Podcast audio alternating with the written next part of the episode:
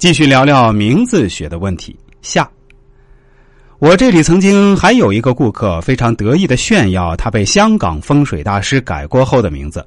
我说：“你那被改后的名字是不行的，甚至还不如你原来的名字。”他非常激动，甚至有些生气的说：“怎么可能呢，师傅？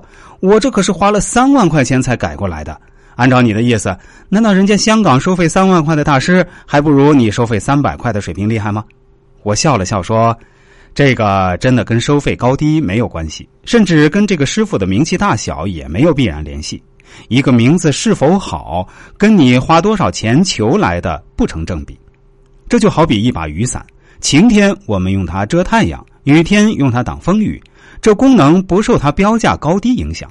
价值一百元的伞和价值一万元的伞，同样都可以遮风挡雨。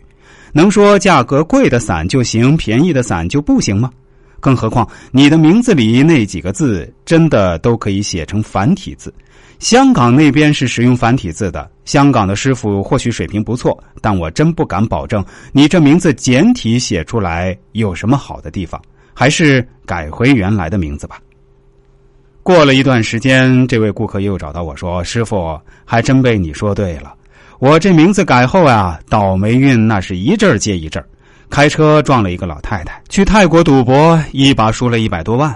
外面的情人给我生了个儿子，却是天生的兔唇。我还是改成原来的名字吧。我说早知如此，你就不必这样折腾了。其实我们平时多思考文字本身的含义是至关重要的。这个需要我们多熟悉造字的结构，以及古人造字的目的。只要想清楚一个字最主要的意义所在，才能真正的把握住用字的本质。所以，姓名需要打分，但是打分要有一个正确的标准。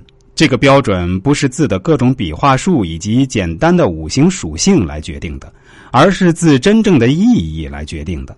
我们只有掌握好每个字的具体含义，才能给一个姓名打好分。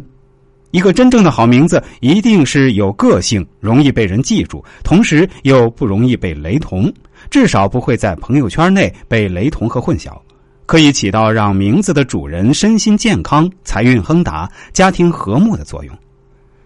这就是我对名字学的一点理解和感悟吧。具体然后取好名字的方法，我这里是不能说的。第一，这是带有商业机密的性质；第二。